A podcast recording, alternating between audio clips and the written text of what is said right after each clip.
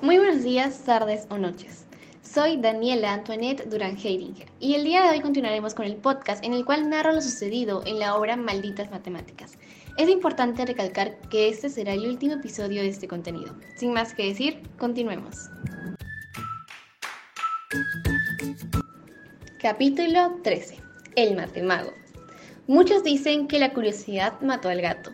En este caso, la curiosidad era más fuerte que Alicia, lo cual la llevó a descender por una oscura escalera sin Charlie, debido a que no lo encontraba. Al final de esta había un pasadizo horizontal. En el fondo brillaba una luz tenue. Ese lugar la llevó a una sala iluminada y amplia. En ella se encontraba un anciano de larga barba blanca sentado en un gran trono de piedra. Él le enseña una tabla, una tabla adivinadora. Dijo que practica las artes matemáticas. Le demostró a la niña sus conocimientos, le pidió escoger un número del 1 al 15 y que le indicara en qué columna se encuentra. Menciona que en las matemáticas no hay necesidad de utilizar la memoria, sino la inteligencia. El anciano se toma el tiempo de explicarle a Alicia cómo funciona la tabla, haciendo que admita que ahora todo es más fácil. Además, le surgió una duda. Le dijo, ¿sabes algún otro truco para sumar deprisa? El matemago dijo que sí, lo cual nos lleva al siguiente capítulo.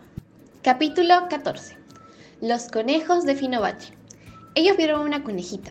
El anciano hizo que ese pequeño roedor blanco aumentara de tamaño con su magia. Con otro poco de magia hizo que esta coneja tenga una cría y luego que tenga otra más, es decir, aceleró el tiempo vital de la coneja. El dúo se encontraba nombrando los números y el matemago encontró una relación. Cada número era la suma de los anteriores. Manifiesta que esa serie la descubrió Leonardo de Pisa, un gran matemático italiano del siglo XII.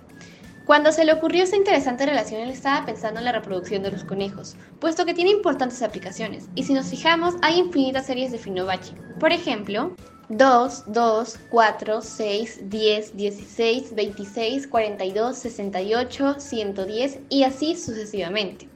Aquí entramos el truco para sumar deprisa. Llamo los primeros números A y B, por lo cual la relación ahora se vería así.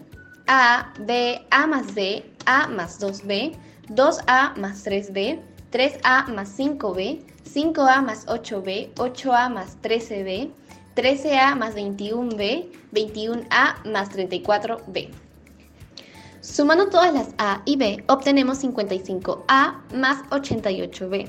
Debemos fijarnos en el séptimo término de la serie, 5A más 8B, lo cual es igual a la suma multiplicado por 11, lo cual es fácil de hacer. Solo debemos sumar las dos cifras del número que multiplica el 11 y colocamos ese número en el medio. Por ejemplo, 25 por 11 eh, es igual a 275, ya que 2 más 5 es 7. El anciano le invitó a que ella se sentara en su trono, puesto que ya era una matemaga, y en cuestión de segundos, Alicia se dio cuenta que el anciano era Charlie. El poeta y matemático le dijo que ya podía despertar. Apoyó su mano en el hombro y le dijo, despierta.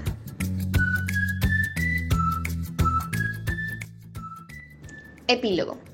Alicia estaba sorprendida. Todo lo que vivió, las aventuras que pasó y a los que conoció, todo era un sueño. En ello, un guardia le comentó que era entendible que se haya quedado dormida con las aburridas que son las matemáticas.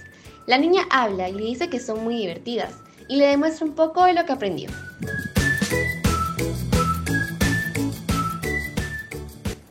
Honestamente me gustó mucho esta obra. El mensaje que deja es sensacional y cambia tu perspectiva de ver las matemáticas.